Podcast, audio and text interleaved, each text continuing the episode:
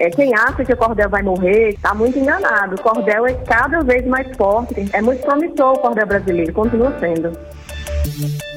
Aqui, o melhor conteúdo da Rádio Nacional.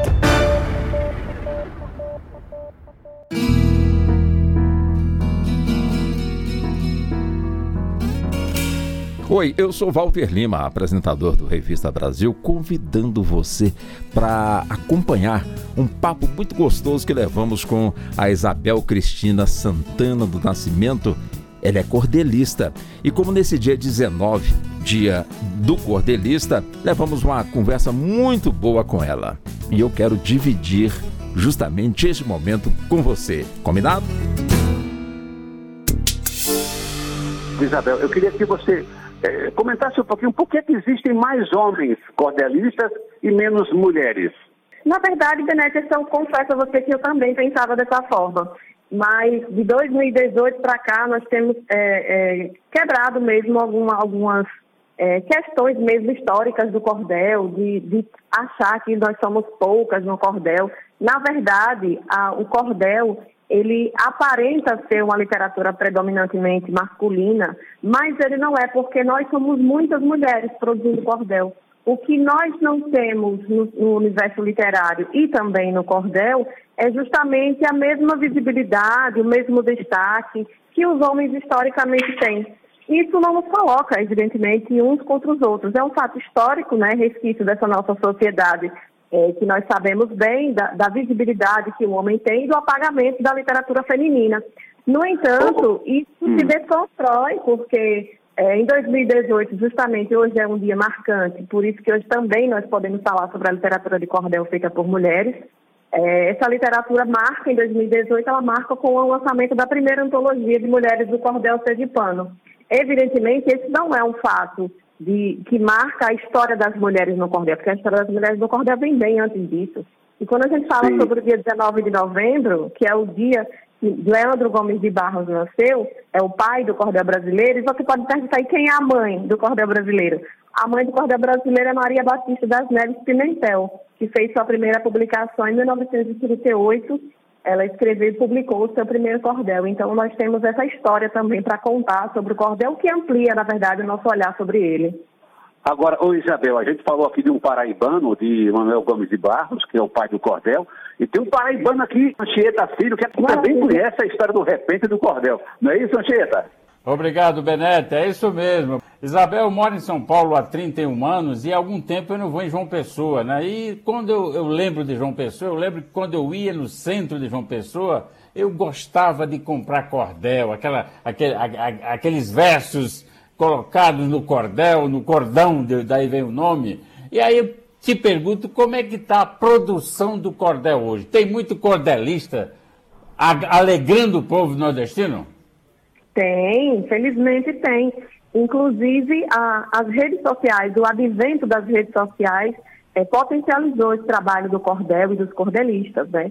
Então, é muito importante a gente ver as redes sociais como uma ferramenta positiva também para a literatura, também para a literatura é, popular, como o cordel. Então, é, hoje nós temos uma aproximação muito maior, uma integração muito maior do cordel brasileiro através das ferramentas tecnológicas que nós temos e, evidentemente, não deixamos de publicar o folheto, né, como você fala, que lembra, lembra da Paraíba e lembra logo do folheto, daquela movimentação geralmente nas feiras, da declamação dos poetas, onde, onde, onde a cultura é celebrada, na verdade. Então, essa cultura hoje, ela vai onde as pessoas estão. Então, muitas pessoas estão nas redes sociais. Então, tem cordelistas fazendo transmissões ao vivo, tem programas falando sobre cordel, tem cordel na TV, no rádio, na internet, na televisão. E isso só fortalece o cordel, porque ele tem mesmo essa capacidade de se transformar e de acessar as pessoas através das diversas formas de comunicação. Então, o cordel, é, quem acha que o cordel vai morrer, quem acha que o cordel está fadado ao fracasso, está muito enganado. O cordel é cada vez mais forte, cada vez amplia mesmo os seus olhares, quando ele traz discussões diferentes, quando ele vem com, com ele abre os horizontes para as pessoas, não somente para quem escreve, mas para quem lê, para quem conhece. Então, é muito promissor o cordel brasileiro, continua sendo. Ô, Isabel, a gente vai sair de São Paulo, depois da fala do Anchieta Filho, e vamos voltar para o Rio de Janeiro. O, o Fatioli também quer conversar com você. Eu só lembrando, viu, Fatioli, que, que a Isabel tem um DNA no cordel, porque a família dela, o pai dela também é cordelista. É com você, Patioli. Isso, se casa o apartamento dotado de cama ou dossel, nem faz maior diferença se na fala no papel. Dita um boa essa ideia de dar moradia a versos num singelo anúncio de venda. Reclame, dizia o antigo, que a poesia encontre abrigo num repente improviso. Para vender um cantinho a quem a falta de um teto tem a lua como teto e a rua como hotel minha modesta homenagem a essa excelente ideia da cordelista. Ah, que maravilha! Muito obrigada, gostei muito. De onde surgiu a ideia?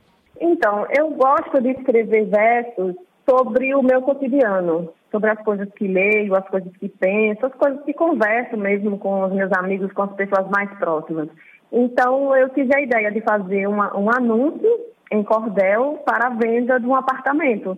Só que eu, quando geralmente quando as pessoas vendem um imóvel, as pessoas sempre perguntam, né? Por que está vendendo? Qual é o problema do imóvel que você não quer mais?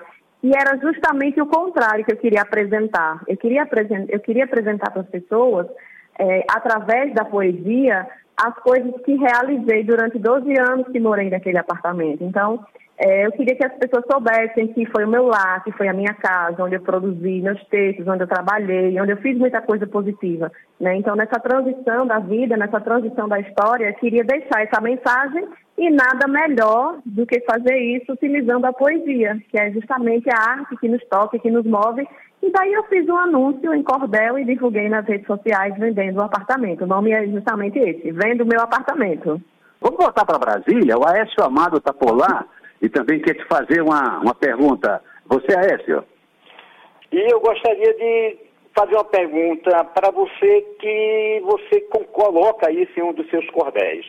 A cordelista é um grito com rima, forma e cadência, vociferando a história, garantindo a permanência, atuação resistente em campo de resistência. Quando uma mulher escreve, assina o nome na lista de quem paga um alto preço pelo seu ponto de vista. Nesta sociedade falha, cada verso uma batalha, todo passo uma conquista. É isso mesmo, Isabel? Ser mulher no cordel, né? ser mulher dentro dessa literatura que por si só já é uma literatura de resistência. Então, ser mulher no cordel é fazer resistência dentro dessa literatura que já resiste. Então, é importante falarmos sobre nós, sobre as nossas histórias, sobre o que pensamos e o que desejamos para esse novo mundo que se constrói a cada dia.